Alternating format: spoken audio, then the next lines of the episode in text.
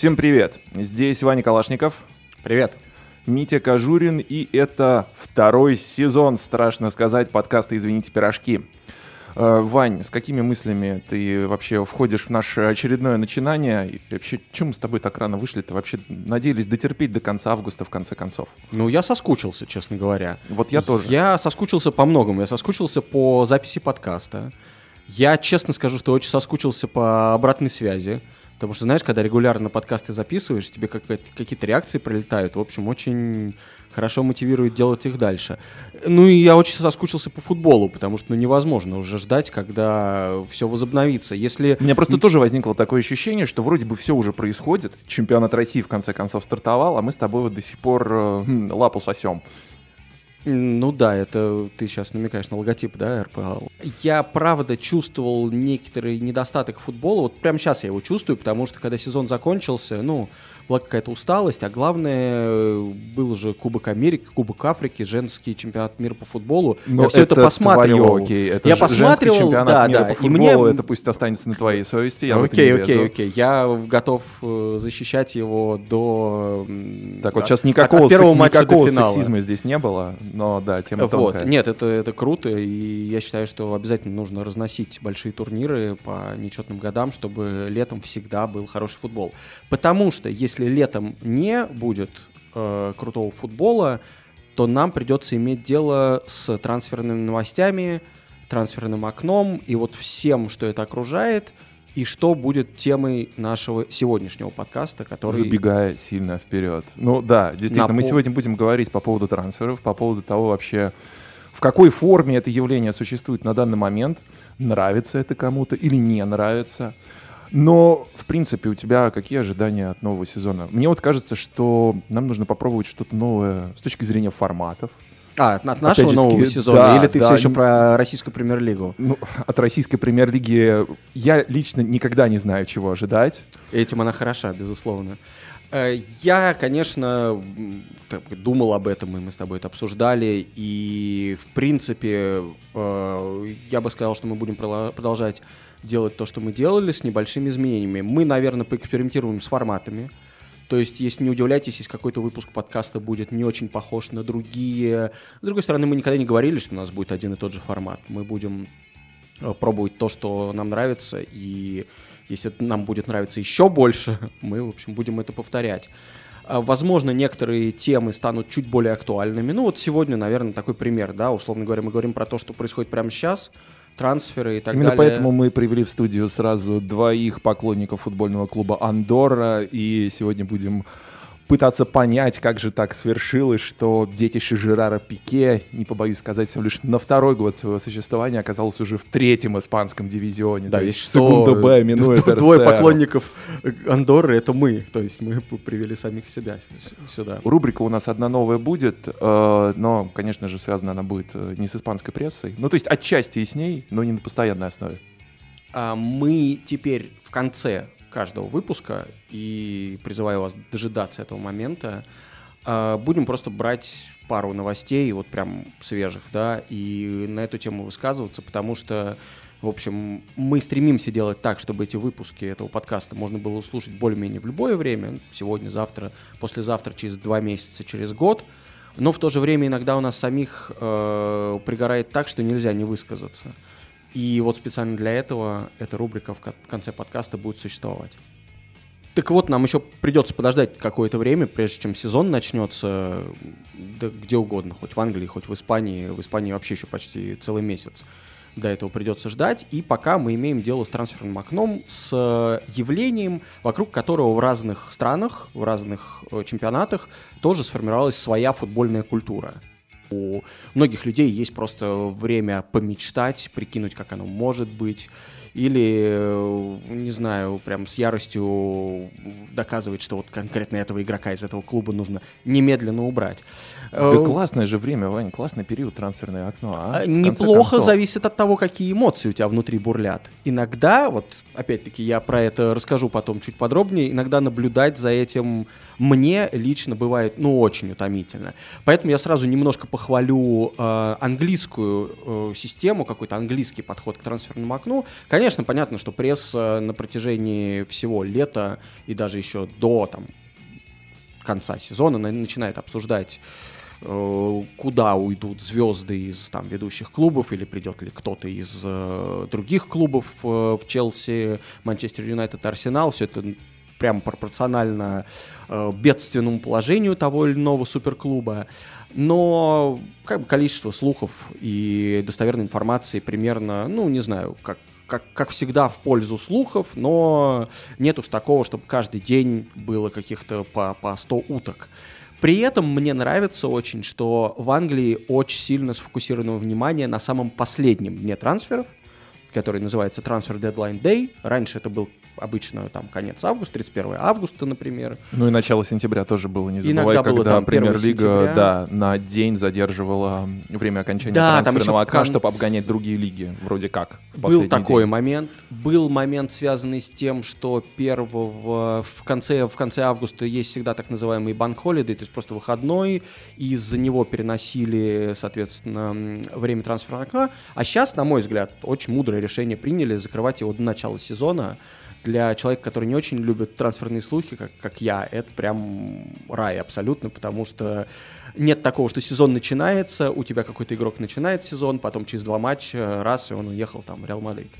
Так вот, а культ вокруг последнего дня трансферного мне очень нравится, потому что эм, вся та информация, которую я бы хотел получить про трансферы в концентрированном виде, вот она в течение дня выдается. То есть это абсолютно безумие, это онлайн всех активностей, и мне нравится, что всегда все представлены равномерно. То есть, условно говоря, если мы в течение августа и июля слышим в основном про Реал Мадрид, Манчестер Юнайтед и так далее, то в последний день будут сенсации из Стока, будут сенсации из Бернли. Вот прям как какой-то пульс реальный чувствуешь. Слушай, если уж ты заговорил про дождливый вечер в Стоке, такой вот сходу вопрос. А тебе не кажется, что как раз-таки громкие трансферы, именно в последние дни трансферного окна, в последний день, я подчеркну этот момент, их в последнее время стало гораздо меньше. То да. есть те команды, которые действительно всерьез усиливаются, они все-таки стратегически продумывают э, на протяжении всего межсезонья, как бы побыстрее получить нужного игрока, чтобы он лучше влился в команду, чтобы он уже сыгрался с партнерами.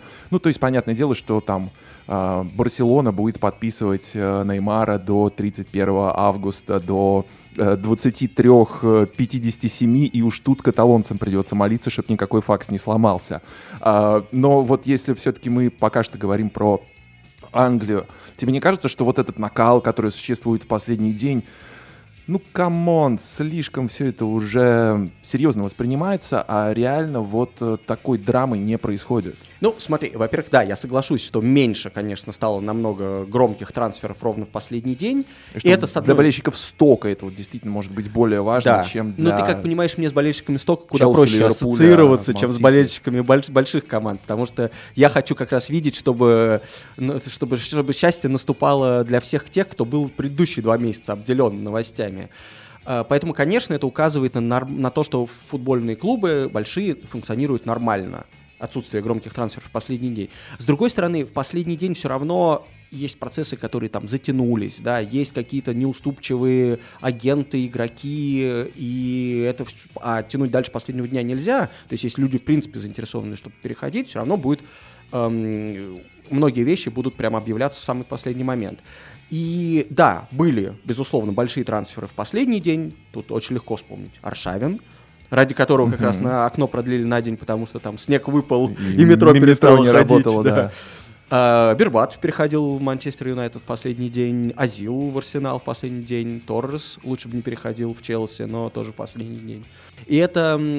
А, тут что еще важно?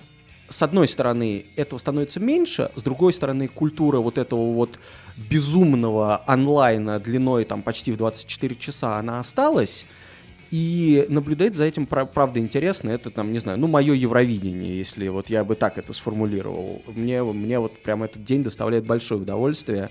И еще смешно, как это подается на английском телевидении. Там есть такой человек, Джим Уайт, который появляется в прямом эфире Sky Sports только во время трансфера Deadline Day.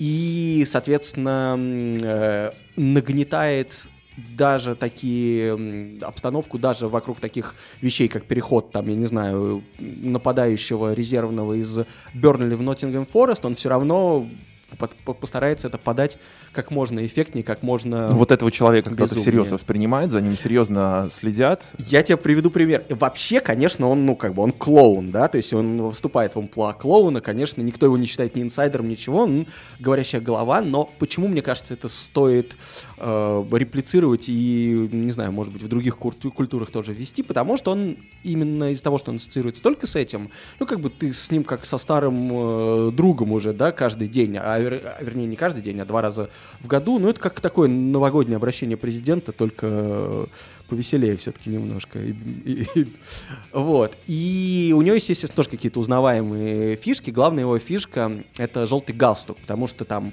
Sky Sports окрашивал студию в желтые цвета, ну, типа okay. breaking news, желтая плашка, желтая пресса, ну, понятно, Желтый да, галстук.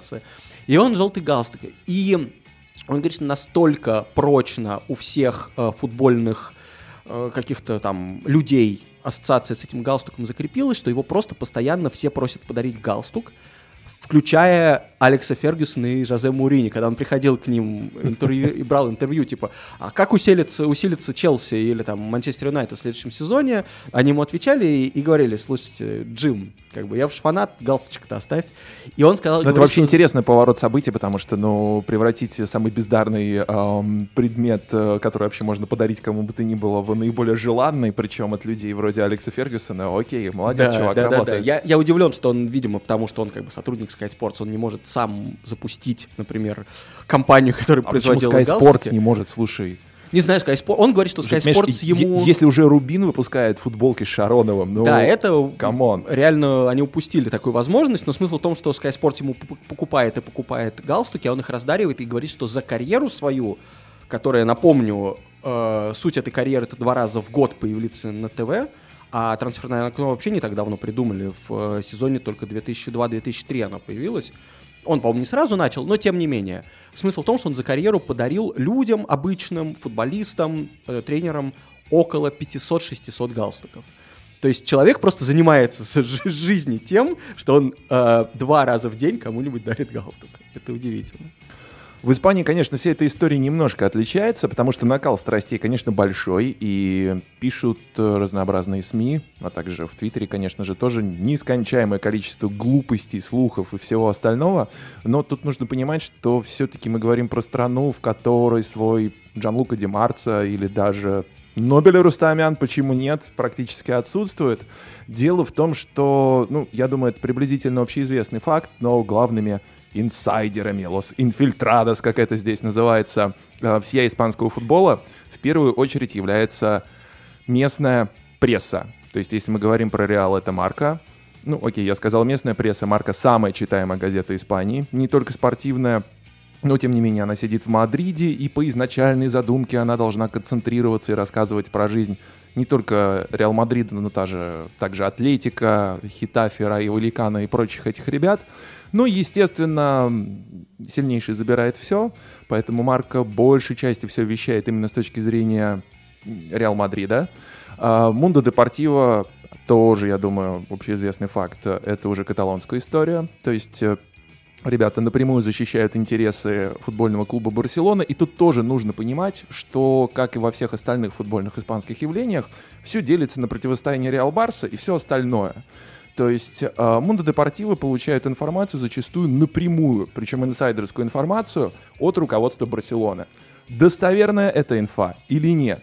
Это зачастую зависит от того, что хочет сейчас выкатить миру футбольный клуб Барселона, а, соответственно, подведомственные СМИ, естественно, большая часть сотрудников которого тоже болеют э, за Блауграну, они все это публикуют.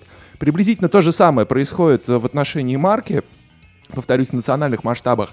Но это, кстати, интересный момент, потому что в прошлом году произошел довольно крупный скандал. А, дело в том, что есть такой журналист футбольный здесь, довольно известный, а, Сантьяго Сагурола.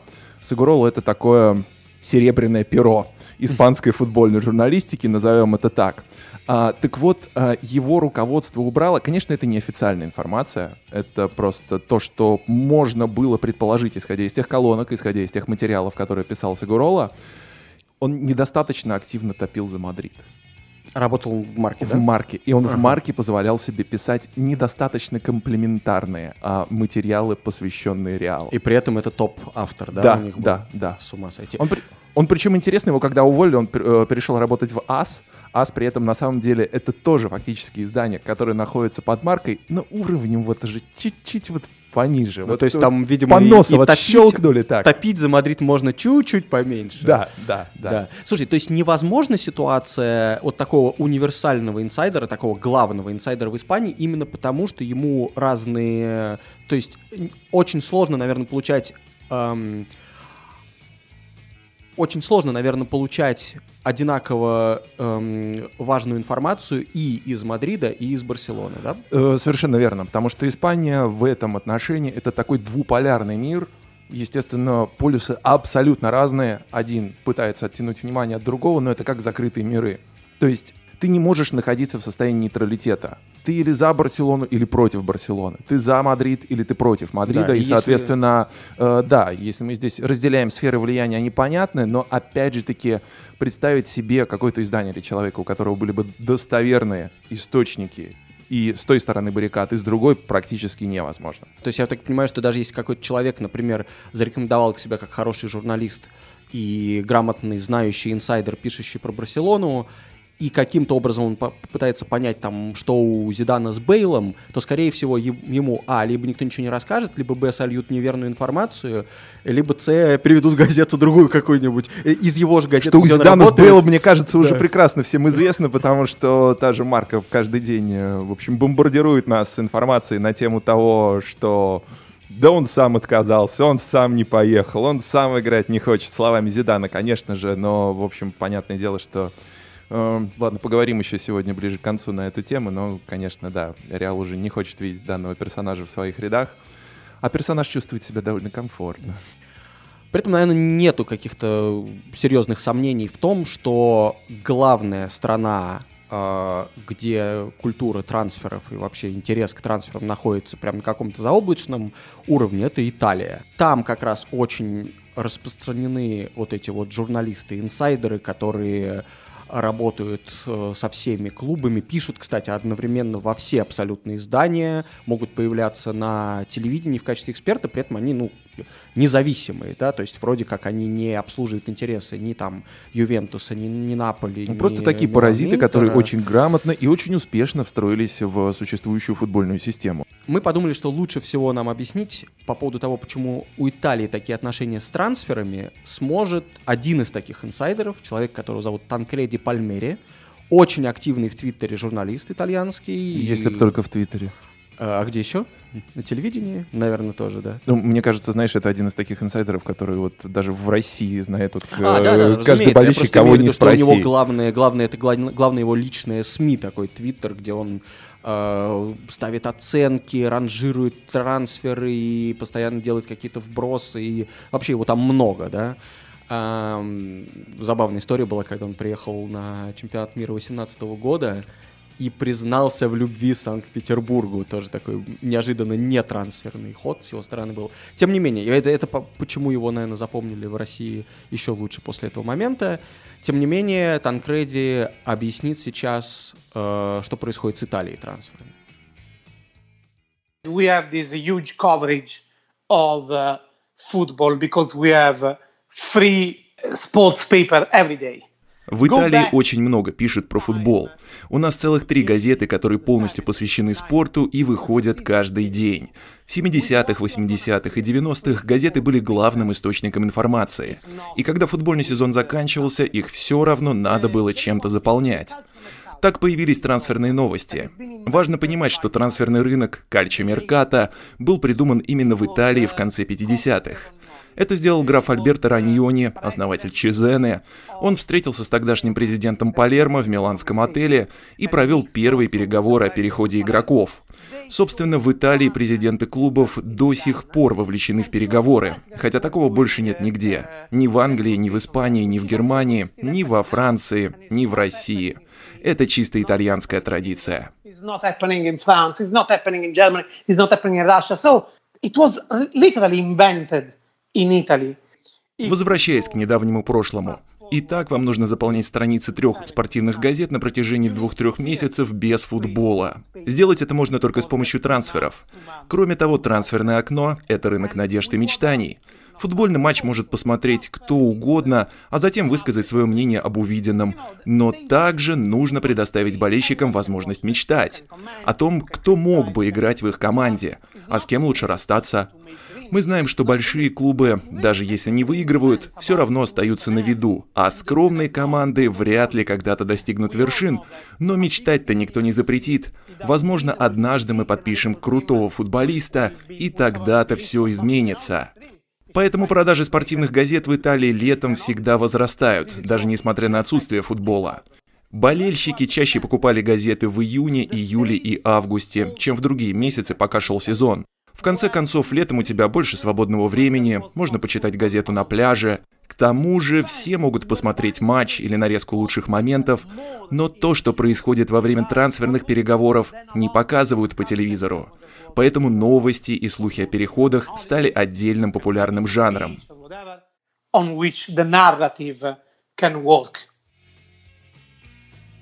А спонсор этого выпуска подкаста – букмекерская контора «Пари Матч», у которой есть предложение для фанатов российского футбола – если у вас есть абонемент любого клуба российской премьер-лиги на этот сезон, то вы можете компенсировать его стоимость, но при этом не больше 10 тысяч рублей. То есть, если вы взяли себе там абонемент в вип-ложу на стадион открытия, то сможете компенсировать только его часть. А вот если вы купили абонемент на Тамбов или Сочи, я думаю, наверное, он стоит, э, может быть, э, меньше 10 тысяч рублей. Но в любом случае эту сумму вы сможете вычесть из того, что вы потратили, что для этого нужно? Для этого нужно зарегистрироваться на сайте start.parimatch.ru, внести депозит и отправить фото этого абонемента по указанному адресу. Эта акция продлится до 31 августа, то есть закроется тоже вместе с трансферным окном.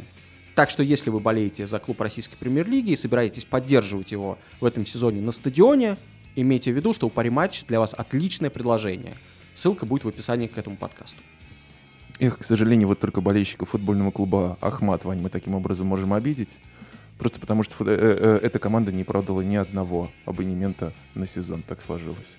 Ох, это для нашей рубрики, мне кажется, вот, они просто не продавали. Это такой хитрый Там долгая история. Ход.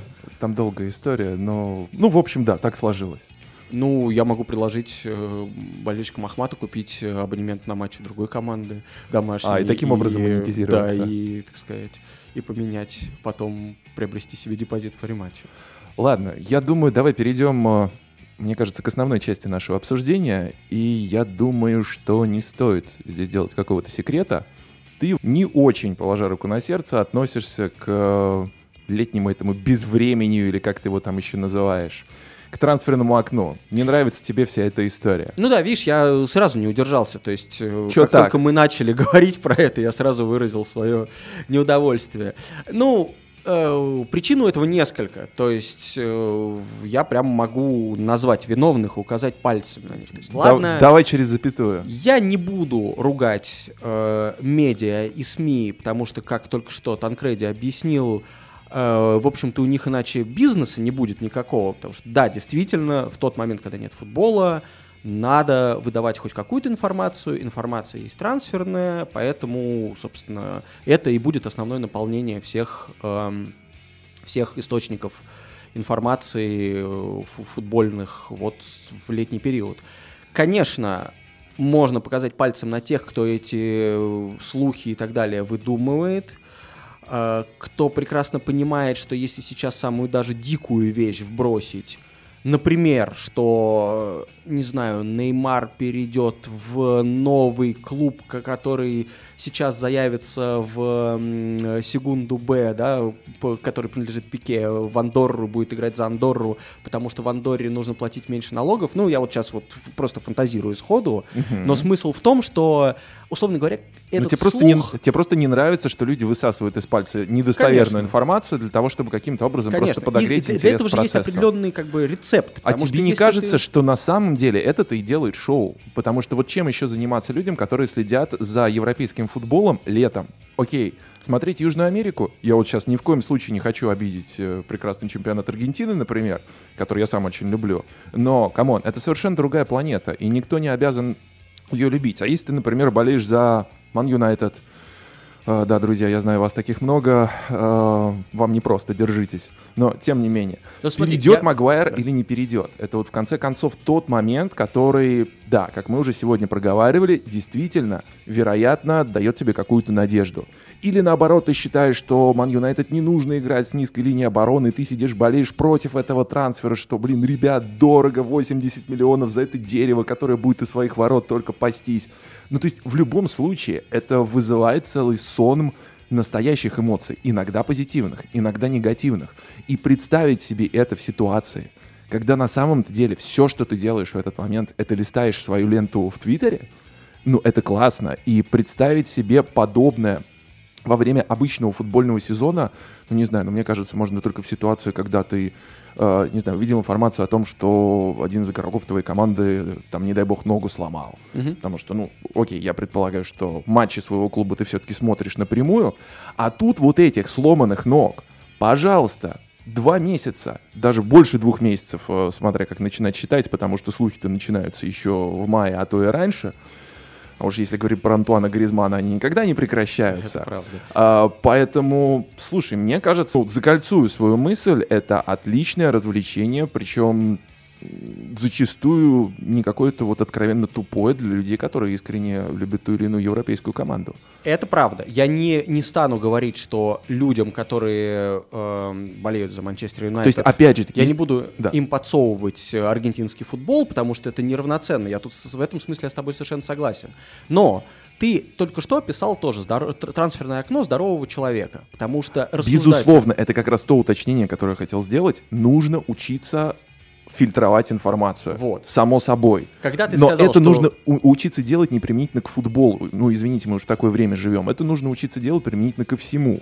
Поэтому, ну, если ты действительно безответственно потребляешь вот всю информацию, все, что на тебя вываливает, ты воспринимаешь за истину или все воспринимаешь за ложь, whatever, неважно, ну, это проблемы, в общем-то, скорее с конкретно взятым человеком, а не с тем информационным полем, в котором он существует. Тут я согласен. То есть я еще раз проговорю, что, конечно, информация о том, например, возможный анализ того, как Магуайр впишется в схему Манчестер Юнайтед и аргументы за то, что его нужно покупать, или аргументы за то, что его не нужно покупать, или попытки найти экономическое оправдание вот конкретно той цене, за которую, которую, возможно, за него заплатит Манчестер Юнайтед, это нормальный э, контент, связанный с трансферами. Разумеется, когда ты видишь новость о том, что брат Харри Магуайра, который, кстати, очень на него похож, я увидел около стадиона в Нижнем Новгороде. Мне вообще кажется, у Магуайра такое лицо, что на него полбритании похоже. Ну, кстати, это, это тоже, да, это недалеко от истины, просто у него такая прям семья, там все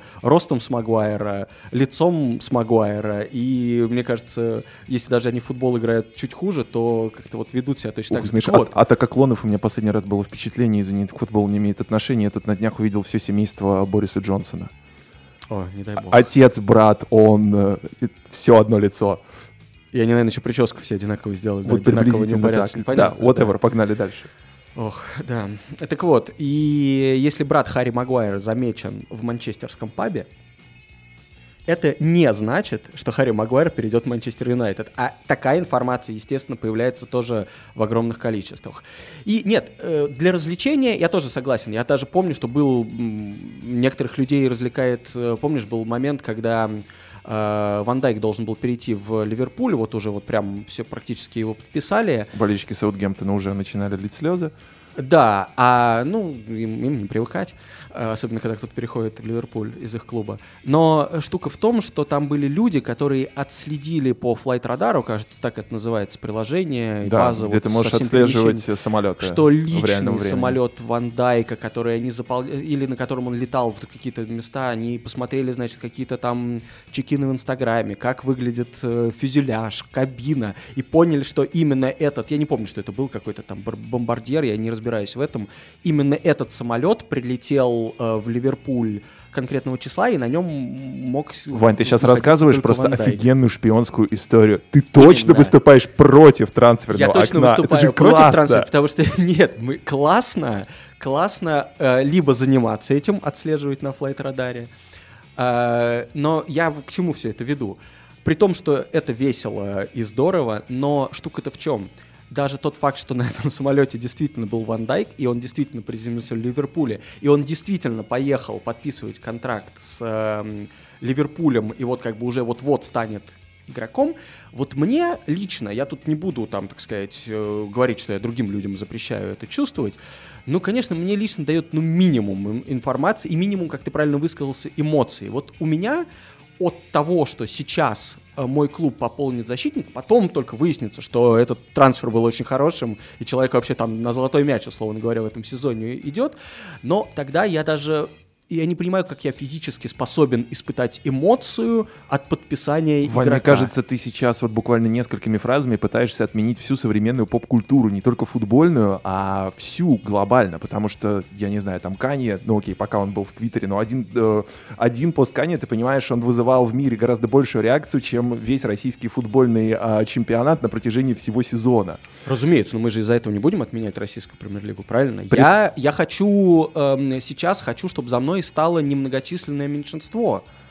И помахала тоже рукой и сказали, мы существуем. Я не понимаю, мне очень удивляет методика, с помощью которой ты решил это сделать, потому что рассказываешь классные, офигенные штуки, связанные с э, трансферным окном. Нет, это и после этого говоришь, что это скучно. Это, не-не-не-не-не. Я сказал, что в этом классно участвовать, когда ты отслеживаешь. Но именно в тот момент, когда ты говоришь, смотрите, я нашел, значит, э, Ван Дайка в Ливерпуле со своим самолетом, но тот факт, что он собирается подписать контракт, мне представляется скучнейшим. Отслеживать его интересно, а то, что он просто подпишет контракт, ну окей, как бы хорошо, посмотрим, что будет дальше. И тут как раз я хотел перебросить мостик к тому, uh-huh. как большие, да, крутые, мощные, самые богатые клубы с большим количеством аналитиков э, и людей, которые, в принципе, трансферами занимаются не вот на протяжении трансферного окна, ведут игроков, изучают их и так далее. Все равно эти же футбольные клубы очень часто скатываются в явления, которые, мне кажется, ну, как бы недостойны уже нынешнего уровня развития и аналитики футбольные, знания футбольного и так далее. То, что до сих пор клубы продолжают эм, часто покупать игроков, там, например, после больших турниров, на которых они себя проявили. Но мне кажется, ну это уже настолько архаика. Uh-huh. Прекратите это делать, потому что, да, конечно, может быть, этот человек до этого два года играл на супер уровне, но все равно, ну так часто бывает, что после всплеска на крупных турнирах человека забирают, и меня что-то ну, что внутри меня протестует, потому что я все-таки не знаю, мне кажется, что Э, люди, которые пришли за Дзюбой и Головиным после чемпионата мира 2018 года, ну, ну, ну не, может, не должно для нормального, так сказать, э, вдумчивого скаута, который должен вести игроков на протяжении какого-то времени, но не должен быть домашний чемпионат, на котором сборная России выступила, ну да, успешнее, чем от нее ожидали, не должен быть решающим фактором, последним фактором при принятии решения о том, что нужно подписывать конкретно этих игроков. Я полностью согласен с твоим доводом по поводу вот действительно эмоциональных таких покупок, которые совершают в том числе может быть, даже зачастую большие команды по итогам чемпионата Европы, Копа Америка или уж тем более Мундиаля, да, это невзвешенные поступки, которые, как правило, ведут к очень дурацким последствиям. Но это ведь тоже офигенная классная эмоция. Кроме всего прочего, если говорить а, про трансферное окно с точки зрения скаутинга, о котором ты сейчас уже заговорил, да, конечно, сейчас рулят цифры. Да, конечно, сейчас есть абсолютно все данные, с помощью которых, э, ну, окей, есть разные способы, разные методологии работы с этими данными, но тем не менее потенциально человек с головой на плечах, который умеет э, сопоставлять одно с другим, или тем более уж клуб, у которого есть большой, грамотный, пашу а пашу постепенно составленный скаутский отдел, конечно же, имеет возможность покупать лучших игроков, но трансферное окно, как раз-таки, мне кажется, прекрасное время для, э, для того, чтобы какая-то маленькая команда или средненький клуб благодаря какому-то повышенному уровню скаутинга, благодаря аналитикам такого уровня, которых нигде нет. Какого-нибудь юного гения вот вы искали, да? Мне вот кажется, что раньше вот искали Майкл Фоунов там всяких в несознательном возрасте. А, а сейчас действительно будут 11-12-летних э, э, гениев, математиков, шахматистов искать и запускать их в футбольную аналитику, потому что цифры, цифры есть у всех, но не все эти цифры, даже если мы говорим про большие клубы, э, умеют анализировать. Поэтому маленькая команда, которая хорошо, опять же таки, отработала с точки зрения своего скаутского отдела, когда она может действительно поменять свой статус в трансферное окно. Нет, тут я согласен. И следить делает... за тем, за этим да. процессом, как оно неделя за неделей, день за днем, месяц за месяцем собирает вот э, себе фактически новую команду, свой новый статус. Слушай, ну классно же. Опять-таки, ты описываешь нормальную ситуацию, я тут тоже согласен. Именно мне кажется, что трансферное окно я же не призываю отменить, я призываю убрать из него об... определенные явления.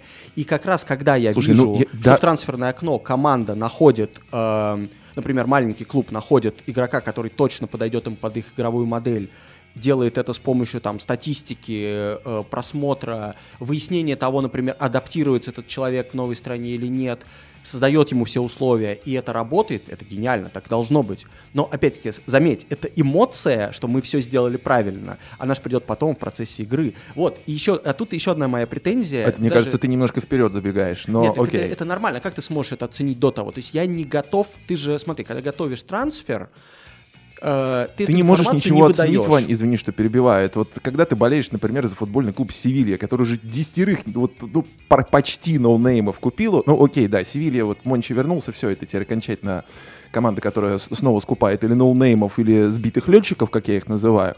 Какого-нибудь Люка де Йонга, например, вот не дай бог никому. А, но, тем не менее, на этих десятерых купленных игроков слухов было на 100-150. Мы это понимаем. Это нормальный процесс. И опять же, мы возвращаемся к умению или не умению фильтровать информацию. Вопрос такой. Ты оценишь, ты сейчас, э, ты рад тому, что Севилья скупает 10 игроков, или ты свои эмоции сейчас законсервируешь и почувствуешь их в полной степени, когда Севилья либо провалится в прошлом сезоне, либо выиграет Лигу Европы? Э, понимаешь, в чем дело, Вань? А если б я, например, болел за Мадрид, я был бы рад, что моя команда подписала Эдена Азара. Но учитывая ту аудиторию, тех игроков, которые сейчас скупает господин Мончи, мне нечего сказать. Я, например, прошлым летом, опять же, если мы говорим про эмоции, впечатления, я дико радовался, когда Севилья наконец-то отказалась от подписания Баса Доста. Потому что я не хочу быть болельщиком клуба, в котором выступает Бас Дост. Потому что я думаю, вот играй он во времена э, Герда Мюллера, он был бы ну, наряду с немцем. Я думаю, он был бы одним из величайших. Сто процентов. Окей, этим летом, причем за деньги, а не бесплатно, как э, была опция год назад, э, прекрасный севильский клуб берет э, Люка де Йонга. Я такой, ну окей, ладно, я его несколько лет не видел, каюсь, не особенно Никто его не видел чемпионатом Голландии, ну, может быть, что-то поменялось со времен этих ньюкаслских провалов. Зашел, гляжу, да все то же самое. 90% голов с 2-3 метров, больше половины из них головой. Вот зачем это в моей команде? У меня сейчас такая эмоция. В ту эмоция, это важно, и негативная. Угу. Однако, в то же время я буду рад ошибиться, и если это э, голландская, так сказать, э, вышка, забьет 25 голов в Ла Лиге, Севилья займет 3-4 место и снова будет в ЛЧ, я буду счастлив, и это будет другая эмоция. И это тоже офигенная часть футбола. Ну, то есть у нас получается с тобой разница подходов в том, что я, условно говоря, откладываю свои эмоции, да, что я хочу, чтобы сначала Я в состоянии переживать офигенную а эмоцию, вот просто увидев строчку информации потом, на экране. Ну, это, это, это, это, мне кажется, да, это, наверное, твое личное достоинство в данном случае. Но у меня возникает вопрос еще к тем болельщикам, которые, как ты, например, способны очень эмоционально все это оценивать. Не кажется ли тебе, что некоторые болельщики, которые, в котором важно, вот, кого мы купили, что мы вообще кого-то купили, что, значит, мы ведем эту активность трансферную, мы гоняемся там mm-hmm. за звездами или новыми молодыми игроками, что у этих болельщиков из-за высокой вот этой вот трансферной активности и из-за того, что трансферной активности придается какая-то прям запредельная значимость, на мой взгляд, они начинают к, игрока, к игрокам относиться не очень правильно, как бы они в них видят, э, перестают в них видеть людей порой, и мне кажется, что вот когда идет условно трансферная сага такая типичная, в ходе которой озвучивается мнение агента, игрока, потом агент меняет свое мнение, ну, в зависимости от того, какая там внутренняя ну, короче, динамика. как карточки в FIFA это уже становится. Да, и вот постоянный эм, круговорот информации, который может э, противоречить друг другу, может прийти ровно к такому же исходу, привести, например, никто никуда не уйдет. И в процессе, например, болельщики начинают этого игрока там ненавидеть. Вот я тебе простой пример короткий приведу. Сейчас вот Арнаутович уехал в Китай из Вестхэма. При том, что Арнаутович, перейдя Арнаутович из сока... сам по себе такой персонаж, который всегда да, вызывает да. сонным ну, эмоции. давай не будем сразу, так сказать, его отправлять на перевоспитание, понимаешь, в детскую комнату Где ему уже 30 ему лет, поздно, как Ему поздно, да. Но просто смысл-то в том, когда он пришел в Вестхэм, он очень помог Вестхэму, он действительно хорошо играл. В какой-то mm-hmm. момент он травматичный игрок, да, он э, явно не, так сказать, явно конфликтный чувак, но все равно, если бы не было вот этой, так сказать, эм, его заявления о том, что он там хочет уйти из клуба, если бы не было если бы информация об этом не просачивалась наружу, болельщики Вестхэма, мне кажется, намного лучше сейчас бы думали о, о Барнаутовиче, потому что, в принципе, продать его в Китае в этом ничего плохого нет. Продаете, они купили уже вместо него кучу хороших игроков. Mm-hmm. То есть и при этом в сознании болельщика Вестхэма, если кто-то, кого-то волнует сознание болельщика Вестхэма, меня волнует. Я за, за сознание болельщиков маленьких команд. Эм, там Арнаутович враг. И вот и часто это бывает там Бейл враг болельщиков Мадрида, uh-huh. да, если мы совсем как какую-то верхнюю там есть много людей, э, есть много игроков, которые незаслуженно получили вот это вот э, клеймо человека, который э, предал клуб, хотя трансфер это то, что случается постоянно, переходить из одного клуба в другой нормально, тем не менее люди реагируют на нормальный процесс переговоров вынесен наружу, как на предательство клубных идеалов. Да и нормальная абсолютная история, Вань. Ну, конечно, грустно осознавать, что глобализация победила, но да, она победила. Тут уж как бы, да... Я гуманизм, я за Кор- гуманизм. Корпорация... У нас теперь корпоративный гуманизм. Угу. Давай тоже не будем это забывать. Поэтому, да, ты же еще постоянно топишь за support your local team, всякие подобные истории, но мне как раз кажется, что трансферное окно, оно окей, в какой-то степени, конечно же, влияет на общую картину, но оно не выбивается из общей канвы, оно просто существует абсолютно по тем же законам, по которым и футбольные команды, и игроки, и обычные люди, которые вообще даже не интересуются футболом, и обычные банковские клерки, ну, просто сейчас уже вот в 2019 живут в таких условиях.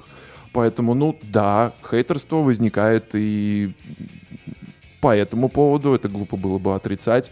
Но, повторюсь, мне не кажется, что это какой-то процесс или какое-то дополнительное явление, без которого можно было бы э, прекрасно обойтись, э, вот просто потому что оно возникает, э, вызывает такое количество ненависти. Тут вот опять же можно вспомнить, что Стив Капелл в свое время, э, бывший тренер Рейдинга, Рейдинга. да, э, тоже призывал отменить э, трансферное окно в том виде, в котором оно сейчас существует, и вернуться вот к той формуле, которая была как раз-таки до сезона 2-3, когда ты еще по ходу сезона, там до последних недель, можешь хотя бы в аренду себе кого-то добрать по ходу. Ну, вот честное слово, ты вот предпочел бы вернуться именно к такой системе, отказавшись от того, что мы имеем здесь нет, сейчас? Нет, я, я нет, не предпочел бы. Мне как раз нравится система ограничения э, трансферного окна временем начала сезона. Это мне как раз кажется очень логичным решением. Это хорошее, кстати, решение, да. здесь не спорю. Но все равно, вот те пару месяцев, которые этому предшествуют, ну все равно же полный трендец. И это классно. Ты сейчас ругаешь трансферы, ты ругаешь трансферное окно. Это мне говорит человек, который обожает фэнтези.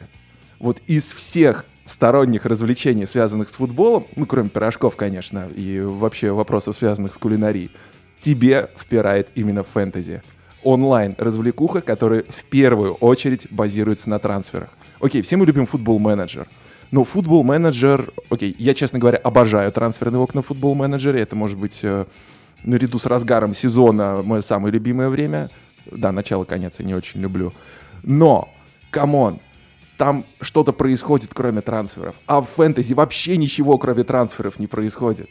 Ты только после этого садишься и смотришь тур, но это не то, что ты уже делаешь руками. Все, что ты делаешь головой и руками, это передвигаешь игроков, соответственно, из своей команды или из своей команды. Смотри, у меня есть два, э, две причины, почему фэнтези идеально подходит мне и не вызывает никаких у меня вопросов э, этических, да. Во-первых, потому что это не привязано никак к реальности, и как раз те проблемы, которые я обозначаю, что, ну, принимаются какие-то откровенно глупые решения, поспешные, вызванные истерикой вокруг трансфера и так далее, и так далее. Это все в фэнтези не, не затрагивает людей. Там тоже есть свои поспешные решения. Я Только сам... Не, не затрагивает э, людей. Ты вообще в, в, в турнирную таблицу смотришь, ты вот с друзьями играешь или в в общую таблицу. Там, это затрагивает APL, только того. меня. Я могу сделать свою ошибку, я за нее как бы отвечаю. Я могу успешно поменять игрока в своей команде и нормально. Нет, ну это все равно, это, это, это как раз эти эмоции, которые ты сам себе создаешь, я полностью приветствую. И второй момент, вот, кстати, я играю в фэнтези-лиге с э, людьми, и это закрытая лига, там у нас 12 команд, и драфт, э, соответственно, проходит так, чтобы у каждого был уникальный состав, а не так, как в, популярном фэнтези, то есть у нас там по условно там 2-3 звезды в команде, mm-hmm. что, кстати, надо и в футболе давно вести, но мы об этом уже говорили, да, когда про американизацию спорта Да, и вообще нужно, да, Я был бы рад, кстати, если бы трансферы пришли к тому, чтобы составы турниров. были равны, но неважно. И там есть люди, которые болеют за конкретную команду английской премьер-лиги, например, это фэнтези по АПЛ, и поэтому они, например, стараются брать себе вот прям трех человек, а это ограничение на количество игроков из одной команды, то есть, не знаю, кто-нибудь болеет за Юнайтед, и он обязательно подтаскивает там какого-нибудь там Лингарда или какой-нибудь э, Лингард, ладно, он какие-то очки может принести, какую-нибудь там молодую надежду, которая сейчас всем покажет. И я каждый раз на это смотрю и понимаю, что на их игру в фэнтези влияет их клубная принадлежность, я над ними, конечно, смеюсь, потому что у меня, как человек, который ни за кого не болеет, я могу выбирать из кого угодно, и не чувствую дополнительно, ну, то есть меня с моего выбора в этом смысле никто не сбивает. Но я согласен, если испытывать эмоции, то этот человек от того, что ему, значит, эм, Лингард принесет три очка, конечно, кайфанет намного больше, чем я от того, что мне там какой-то удачный трансферный ход что-нибудь принесет. Тут я в этом смысле соглашусь. Но фэнтези — это развлечение в вакууме. Оно все-таки реальных людей э, не задевает, только, только удовольствие. Знаешь, я честно с тобой поспорю, потому что мне все-таки кажется, что как фэнтези, так и в, во время трансферного окна в целом присутствует еще и очень большой образовательный момент. Тоже, конечно же, напрямую связанный с футболом. Почему? Потому что я, например, в своем детстве, и я знаю, что я, мягко говоря, такой не один, именно благодаря футболу очень неплохо выучил мировую географию европейскую в первую очередь, но на самом деле по всему земному шару тоже впервые начал ориентироваться во многом именно благодаря этой игре. И трансферное окно, тем более в том вот современном виде, в котором оно существует, то есть связанное и с, окей, появлением интернета, то есть свежие слухи, они действительно самые вот только-только что появившиеся с пылу жару, а, информация, огромные потоки, плюс фэнтези, который по ходу сезона ко всей этой истории подогревает огромный интерес. Я думаю, что во-первых, игроков ты лучше запоминаешь. Во-вторых, в конце концов, если мы говорим о том, что в футболе сейчас победили цифры, та тема, которую мы сегодня уже поднимали, понятное дело, что далеко не все люди умеют анализировать потоки информации, но я думаю, что все-таки те футбольные болельщики, которые, неважно, может быть, даже в самом маленьком возрасте, э, серьезнее погружаются в эту тему, им э, становятся интереснее экономические составляющие, социальные составляющие того, что происходит. И это тоже отличная подоплека для того, чтобы узнать что-то новое, для того, чтобы погрузиться в новую, интересную, классную тему. А это сто процентов. Тут я полностью подпишусь, просто скажу, что это скорее функция вообще футбола. То есть это культурная функция футбола, там образовывают людей и так далее. Не только уж там трансферного окна в данном случае. Тем не менее, вокруг трансферного окна есть еще пара явлений, которые вот как раз-таки массы считают каким-то не очень хорошим, предъявляют претензии и так далее. Это, конечно, тема агентов, да. И мы возвращаемся к нашему итальянскому эксперту Танкреди Пальмери, который нас сейчас побольше расскажет о том, как вообще устроена работа трансферного инсайдера и как вообще стоит относиться к агентам. Танкреди, расскажите, как трансферные инсайдеры добывают информацию? Generally speaking, the best thing or the most common thing is to have a direct relationship with the main protagonist. В целом, самый надежный и распространенный способ получать информацию по трансферам от непосредственных участников переговоров. Это спортивные директоры, игроки, агенты, сотрудники клубов. Это самые важные источники. Но лично для меня важен еще и такой момент. Когда я пишу о футболе, то часто критикую клубы и хочу сохранить свободу высказывать свое мнение по поводу игры команды или поведения руководства. Так вот, если твой единственный, пусть и очень хороший источник информации — это спортивный директор клуба, то он может начать использовать тебя и манипулировать тобой. Если твоя работа зависит от человека из клуба, ты уже не сможешь свободно критиковать и беспристрастно оценивать этот клуб. Если ты напишешь что-то не то про Интер, Юве или Мадрид, то тебя лишат информации. Поэтому я стараюсь заводить знакомства с людьми, которые участвуют в трансферных делах, но не представляют интересы клубов напрямую. В процессе переговора задействовано много сторон. Игрок, агент игрока, представители клубов, различные посредники, юристы и так далее. На трансферном рынке довольно много персонажей, которые могут быть в курсе дела. Кроме того, большинство из них предпочитают оставаться в тени. Они не зависят от того, что напишут в газетах журналисты, в отличие от представителей команды, футболистов и их агентов. А вот имена скрытых игроков трансферного рынка никогда не всплывают в прессе, потому что им не нужна публичность. При этом знают они очень много, так что если у меня есть возможность, я предпочитаю работать с такими людьми. If I can, I always prefer to go through them. Недавно мы видели, как болельщики Ювентуса овации встречают агента Мину Райолу. Это вообще нормально, что агенты сейчас стали суперзвездными? Look, uh, obviously, always money had an influence on football. Ну смотри, деньги всегда очень сильно влияли на футбол. Мне тоже кажется неправильным, что болельщики встречают агентов так, как будто они герои, ведь агенты этим занимаются только из-за денег, а не для того, чтобы помочь команде выиграть и подарить людям эмоции. Но так устроен мир. Чего хотят болельщики? Им нужны звезды и победы. Абсолютно все болельщики хотят одного и того же во всем мире. Разумеется, существуют и другие футбольные ценности. Существуют фанаты, которые гордятся своими принципами больше, чем другие. Но в целом всем нужно только одно – крутые игроки и результат. Кроме того, агенты получили такое влияние в современном футболе из-за невежества других людей. Я не раз видел, как спортивные директоры тратят деньги на игроков, которые вряд ли подойдут их клубам, как будто они вообще не представляют, с кем имеют дело. Такое же невежество свойственно многим журналистам. Они мыслят стереотипами, не пытаются понять суть вещей, не ставят под сомнение цену, заплаченную за игрока, или целесообразность его приобретения. Многим людям отчаянно не хватает критического мышления. А футбольные агенты как раз-таки знают о футболе очень много. Они прекрасно представляют возможности своих игроков. Даже если агент продает деревянного футболиста за кучу денег, он отлично понимает, что впаривает клубу не самого талантливого игрока. Понятно, что он делает это с умыслом, но при этом агент точно способен отличить бриллиант от фальшивки.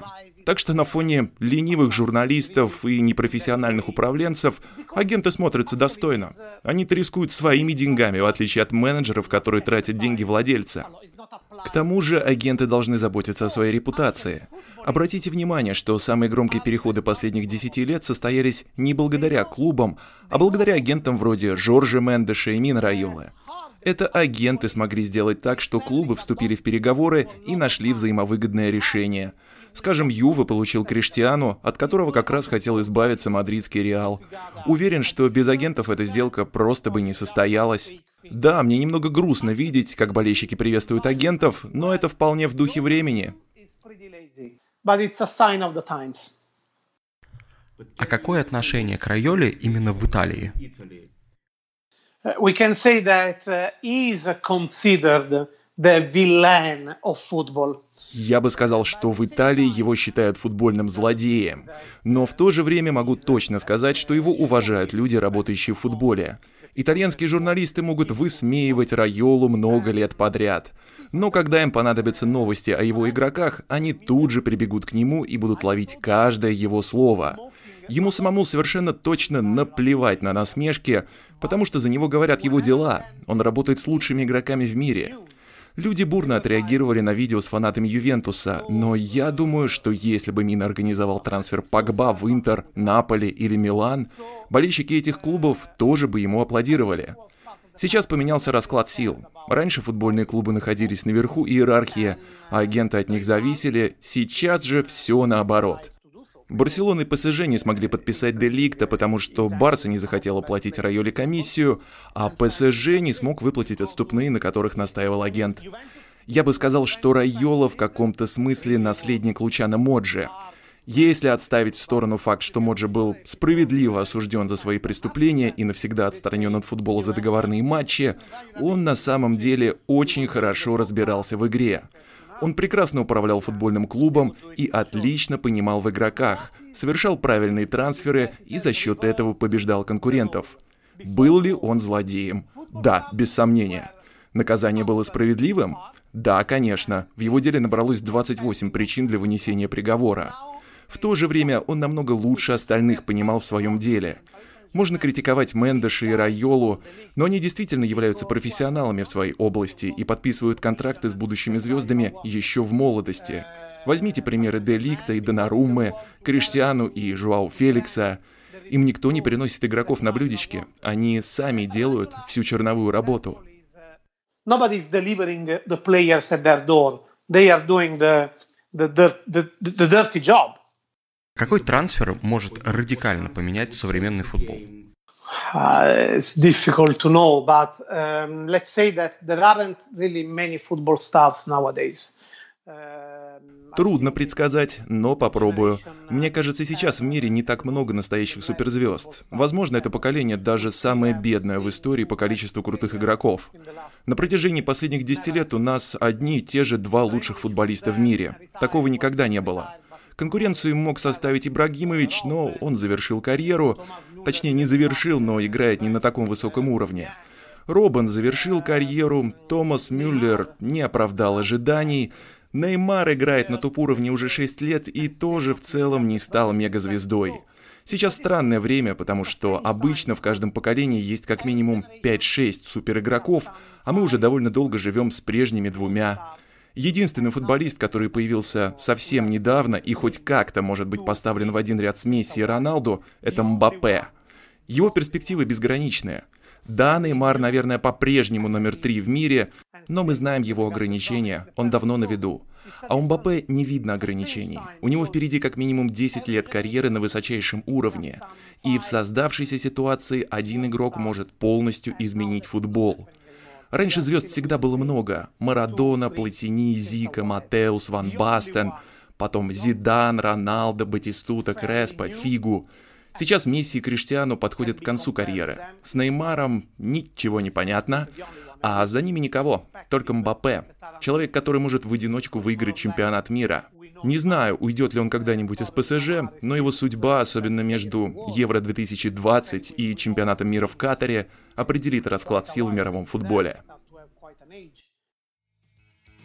Окей, Вань, а вот у тебя есть какая-то самая, я не знаю, запоминающаяся, самая интересная, самая дурацкая вот трансферная история, которая вот, может быть, первая придет тебе в голову? Опять же, памятуя вот о последних словах, последнем прогнозе, который Пальмери дает. Ну да, разумеется, я в... не могу сказать, что что я фанат да, трансферов, поэтому моя любимая история, конечно, это про фейл трансферный. Вот. И таким фейлом на топ-уровне из последних э, для меня является э, великий переход э, французского полузащитника Жульена Фобера из Вестхэма в Мадридский в Мадрид. Реал.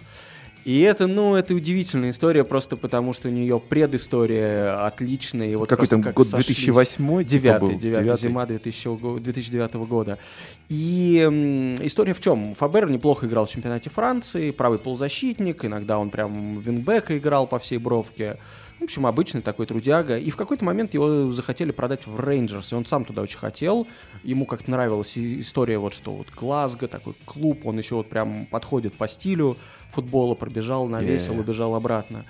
Но Вестхэм, опять-таки, за него просто предложил больше денег, поэтому, по-моему, Бордо продал его Вестхэм, и он там сначала с травмами сидел, потом потихоньку заиграл, толком не забивал и так далее. Ну, вот просто вот такой, ну, прям средний игрок, среднего клуба АПЛ. То есть вот прямо абсолютно серая, серая мышь, да, по всем параметрам. Тут в какой-то момент появляется новость. Значит, мадридский Реал берет э, Жюльена Фабера в аренду на полгода. Как минимум. Может быть, потом подпишет с ним контракт. Это было максимально странно, потому что э, Мадрид 2009 года, там, может быть, не самый, э, не такой доминирующий клуб, как в последнее время, но, тем не менее, это Реал Мадрид, и как бы вроде никто не отказывался там от концепции суперзвезд и так далее. Вот, это было очень странно. Но Робиньи уже в Ман-Сити. Он туда приехал, а, и на презентацию Фабера, в Испании любят устраивать презентации, пришло где-то человек 30, наверное, да? Вот, при этом, по-моему... Я только... думаю, это было много. Да, только 5 из них, по-моему, были рады тому, что они пришли туда, остальные так посвистеть пришли. Остальные выпить пиво еще не успели на тот момент. Да, Окей. и после этого он провел два неполных матча, один раз заснул на скамейке, сидя, ну, то есть он говорил, что он прикрыл глаза, потому что устал, но устал, видимо, от того, что не выходил, не выходил на поле.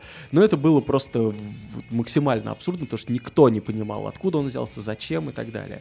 И на самом деле разгадка довольно простая, потому что это был ровно тот момент, когда Рамон Кальдерон перестал быть президентом, а Флорентино Перес еще не стал президентом, и вот ровно эти полгода э, Реалом управлял человек по имени Висенте Боллуда – вот. Был такой, такой он, он, по-моему, yes. был в там, совете директоров или что-то в этом роде. Не знаю, его ли это было решение. Понятно, что никто не хочет Но он не мог не быть, потому что его бы не взяли с потолка, учитывая ту систему да. выборов, которая существует в реале. Но угу. смысл в том, что какой-то скаут его предложил, они согласились, Фабер появился. Вот. И с, потом он продолжил играть в таких же невзрачных клубах, вернулся во Францию. А вот последние три клуба его были, по-моему, финский Интер – потом клуб э, с, из Индонезии, Борнео, а сейчас он играет в четвертом французском дивизионе, но зато на Лазурном берегу. Ну что, молодец, парень, хорошо да. пристроился. И самая главная деталь в том, что на его презентации с его футболкой, на котором было написано ФБР, там какой-то номер, Реал Мадрид, э, представлять его вышел величайший, наверное, игрок в истории мадридского Реала Альфредо Ди Стефано. И вот это вот контраст между Фабером и Ди Стефано был ну таким, что не а, знаю, мне это запомнилось навсегда. А сейчас я тебе расскажу, что их на самом деле объединяет. Потому что дело в том, что, да, это, конечно, бомбическая Санта-Барбара, постараюсь ее уложить в какое-то максимально короткое время. Дело в том, что, друзья, я думаю, приблизительно все в курсе, что Альфредо Ди Стефано изначально должен был выступать за футбольный клуб Барселона, ни за какой не Реал. Но, мне кажется, мало кто знает, как вообще возникла такая ситуация. Рассказываю. Короче, там в чем штука. Дело в том, что, э, по-моему, где-то до 49 -го года Альфредо Ди Стефано выступал за свой родной Ривер Плейт, после чего отправился играть в Богату, в клуб Миллионариус. И в тот момент, когда он перебирался в чемпионат Колумбии, футбольная федерация Колумбии не являлась членом ФИФА. И наступает 53 год. Ди Стефано все еще выступает э, за свой миллионариас колумбийский. И Федерация футбола страны наконец-то входит в ФИФА. Единственное из основных, самое главное требование, которое выдвигает ФИФА, все легионеры, абсолютно все, которые выступают за колумбийские клубы, в течение года должны вернуться в составы своих предыдущих команд. То есть Ди Стефано спустя один сезон автоматически отправляется обратно в Ривер Плейт – который, естественно, уже сидит и ручки потирает в этот момент. В особенности в Аргентине обрадовались тому, что в этот момент пришла Барселона, предложила очень серьезные деньги и сказала, что мы Ди Стефана у вас забираем. Но у Миллионария же еще остается год, в течение которого Ди Стефано будет выступать за них. И в этот момент в истории появляется мадридский Реал, который решает выкупить футболиста не у Риверплейта, который уже продал его Барселоне, а у Мильонариас. То есть Ди Стефана а, в той ситуации уже несколько месяцев сидит литерали в Каталонии, говорит, что ни в какую Колумбию он не вернется, что Барселона его будущий клуб, что он здесь себя видит, что здесь классно. Тут возникает ситуация, когда Миллионариас продают права Реалу, и выходит, что год Ди Стефана сначала обязан отыграть именно в Мадриде. Ну, в продолжении этой истории существует два полярных мнения, потому что, конечно же, поклонники Барса считают, что э, на то, что Ди Стефано в итоге на постоянной основе остался в реале, конечно же, повлиял кровавый режим Франка. Окей, вы хотели подкаста без упоминания Франка, не Это будет невозможно. такого подкаста.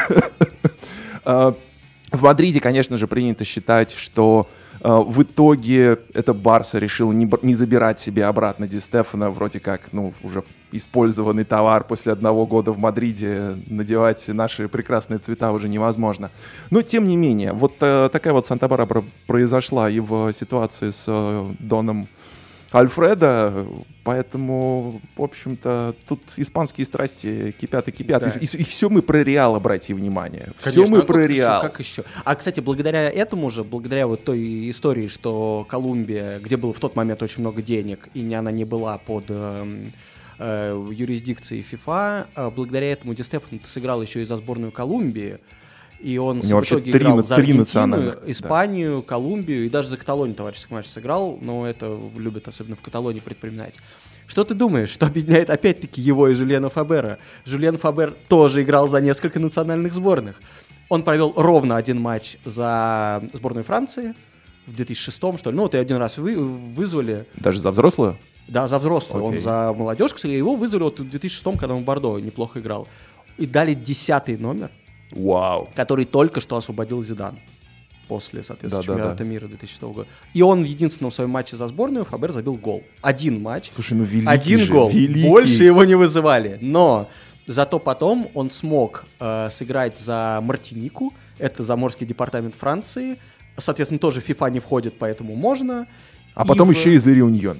Мог бы, мог бы, но там в 10 э, матчах он забил 5 голов. Так что у него карьера на уровне сборных просто феноменальная. Так что, может быть, Альфредо Ди Стефано, который на фотке с презентацией смотрит на Фабера глазами «Мальчик, что ты тут делаешь?» То есть вот нужно эту фотографию вам посмотреть, она шикарная. Э, может быть, не был не, не так уж и не прав в своей оценке. А теперь примеры рубрики «По одной и пойдем». Э, итак, смысл в том, что мы просто берем какую-нибудь новость, вот, которая нам буквально там в процессе подготовки к подкасту бросилась в глаза, не, которая не должна иметь ничего общего с темой подкаста, просто которую очень хочется прокомментировать. У меня вот глаз зацепился за то, что э, Госдума российская, в конце концов, должен же быть повод хоть как-то российскую реальность затрагивать. Эм, вроде как появился законопроект, который э, лоббирует возвращение пива на стадионы в России. И я тут должен сказать, что я вот, например, целиком это и полностью это поддерживаю. Мне вообще нравится история того, как это устроено в Англии и в некоторых других странах, когда ты можешь пить пиво в трибунном помещении, но не можешь идти с ним на трибуны, что, собственно, ограничивает это. И вообще эта вещь, это ровно та вещь, которую нужно не запрещать, запрет, мне кажется, абсолютно абсурдной вещью, а нужно грамотно регулировать. Чем мне нравится вот прям э, какие тут два позитивных момента для российского футбола есть, которые, мне кажется, могут быть. Во-первых, то, что действительно история, то, что в России мы запрещаем все, и даже не думаем о том, чтобы это разрешать, она, возможно, будет мутировать в историю, когда мы будем регулировать это. Например, продавать пиво там низкоалкогольное, с низким градусом, как это делают на ивентах там FIFA и UEFA. Эм, будут развивать, соответственно, какие-то пространства вокруг стадиона, где люди могут поесть, выпить, провести время, и таким образом вообще история похода на футбол, она будет как-то, ну, демаргинализироваться. Понятно, что вроде после чемпионата мира уже все поверили, поверили в России, что на футбол сходить это классно и здорово, особенно когда у тебя новый стадион, много там каких-то форм досуга и так далее. Конечно, пиво должно в этот ряд вернуться. А во-вторых, это хороший способ для наших клубов российских научиться хоть как-то зарабатывать деньги, когда это зависит исключительно от них.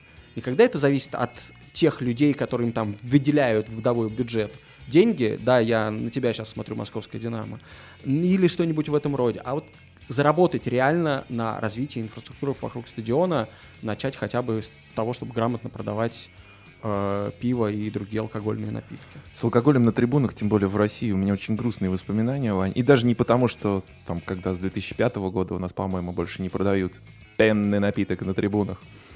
Я очень хорошо помню из детства, ну ладно, что там из детства уже, из юношества, поход на стадионы с друзьями, с отцами, это были вот эти промерзшие лужники, Динамо, Зима, Спартак там какой-то очередной гоняет. Ну и что? Ну, проносили мы в пуховиках бутылочки коньяка, и не по одной проносили. Так в, в этом и поинт, что если э, А холодно было, проносят, холодно было, холодно было. чем-то нужно было. И Не потому в что том, мы что такие правонарушители злостные. запрет никак не влияет на потребление спиртных напитков. Можно выпить до и пойти на стадион. И, честно говоря, если уж люди, которые беспокоятся, ну, конечно, беспокоятся об этом в основном Минздрав и РПЦ, и они всегда будут беспокоиться, и пусть продолжают себя беспокоиться. Лучше побеспокоились о моральном облике депутата Лебедева, который этот законопроект лоббирует. Он, окей, Воу, законопроект какие хороший, фамилии у нас пошли в но эфире, депутата Вань. Лебедева я бы вот, честно говоря, отправил бы куда-нибудь туда же, где Минздрав и РПЦ тусуются, вот пусть вместе с ними там, так сказать, подумает про нравственный облик народа. Но неважно, я к тому, что именно регуляция этого процесса э, будет уничтожать какие-то эксцессы и приведет к какой-то, в общем, довольно инклюзивной для всех среде, если слово инклюзивный можно к пиву употреблять. Да, друзья, а я со своей стороны а, в рамках э, по одной пойдем. Ну, на самом деле, ты новости, вопрос еще нам такой прислали на Patreon. А, Привет, друзья, вопрос такой, что, собственно, происходит с Бейлом? Вообще, есть ли в Испании среди болельщиков и журналистов какой-то консенсус насчет того, почему он из действительно полезного игрока, ведь не скажешь же, что он не прижился в реале, играл, забивал важные голы в финалах, собирал трофеи явно не за чужой счет, превратился в чемодан без ручки, причем очень тяжелый. А, ну, простите, пожалуйста, превратился он, конечно, в чемодан а, с э, клюшками для гольфа. Я торжественно обещаю, что это последняя шутка на тему гольфа в сегодняшнем эфире. Хотя, конечно, не того, не того человека Крейг Беллами а, отделал а, той самой клюшкой много лет назад. Что это уже была вторая шутка про гольф? А, ладно, whatever. Ну, друзья, про- простите, пожалуйста, да, мы тут с вами потихонечку начали хейтить Гаррета Бейла еще месяца четыре назад, когда это не было модным. Но какое может быть отношение к человеку, извините, я повторю свой поинт, который еще тогда произносил, который за пять лет реально не выучил язык. За человека, который, ну, по совести не общается ни с кем в раздевалке. На человека, который, ну, в общем, как сейчас потихонечку становится понятно, довольно-таки наплевательски относился к своему здоровью профессиональному в угоду свой- своих тех или иных хобби и увлечений. А сейчас, соответственно, ну вот как нелюбимая жена, которая готовится к разводу, хочет получить с Реала даже не половину, а уже, откровенно говоря, по максимуму, так сказать, за каждую каплю крови, пролитую или нет. И, окей, человек отказывается играть в матчах, человек отказывается ехать на предсезонные турниры. Ну, какая у него может быть пресса? Какое к нему может быть отношение с точки зрения дальнейшего работодателя? Ну, конечно же, окей, ладно, мы можем вспомнить там ситуации и с э, Куртуа, и с многими другими футболистами, которые не очень хорошо себя поступают и действительно, манкируя тренировки своего нынешнего клуба, таким образом добиваются трансфера в какой-то клуб будущий, наиболее выгодный или с точки зрения престижа, или финансов, конечно же, в первую очередь. Но, тем не менее, что касается консенсуса по поводу Гаррета Бейла. Вали, дорогой, уже тебе здесь не рады. Конечно, уж очень хочется сейчас его немножко подзащитить. Не знаю, удастся мне попасть с мячиком в эту лунку, но... Его в Китае были, рад вид- э, были рады видеть, Вань. Ну да, но, да, но, видимо, подходящих хорошо. полей не нашлось. Нет, я, я понимаю, почему здесь. Это ровно тот момент, который, то есть в моей картине мира, когда человек, который приносит пользу клубу, забивает голы и так далее, и так далее, но ведет себя так, как будто он вообще просто здесь, э, это его свободное время между партиями гольфа, я понимаю, почему он вызывает такой, как Б- Батхерт мощнейший у всех, включая его одноклубников и его тренера.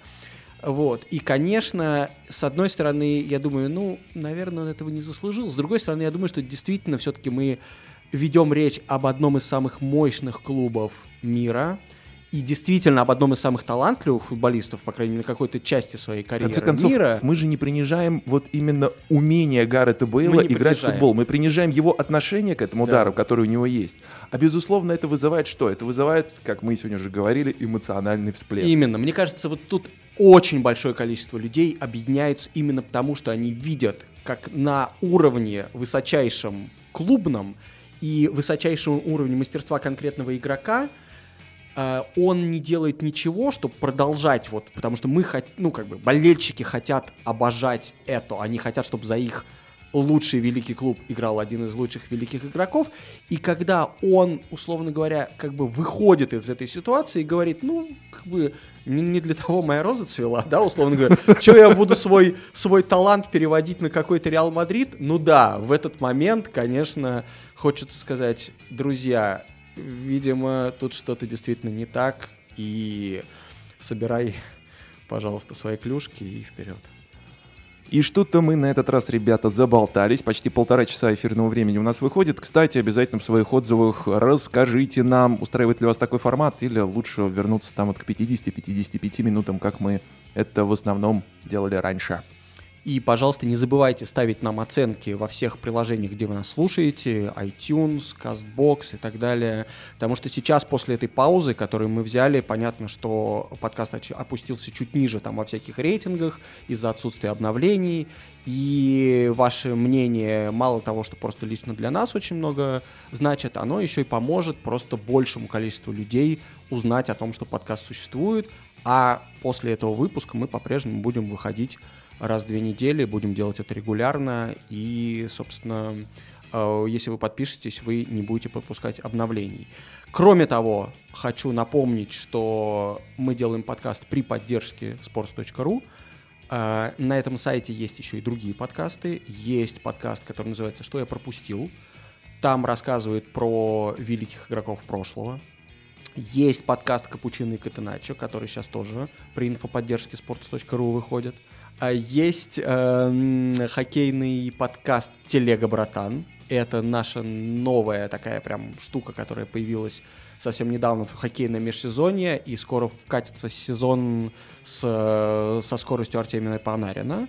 И новый подкаст э, есть Green Room, он посвящен спортивному маркетингу, и вот Митя, кажется, его слушал и может что-то добавить по этому поводу. Да я ничего не хочу добавить, на самом деле просто дико интересно, потому что, да, ребята рассказывают про важность а, стадионов в современном футболе, ребята говорят про современный маркетинг, причем живым классным языком с погружением. Я, честно говоря, даже расстроился, когда узнал, что это проектная такая история, и там будет э, типа всего 6, по-моему, серий или что-то вроде того.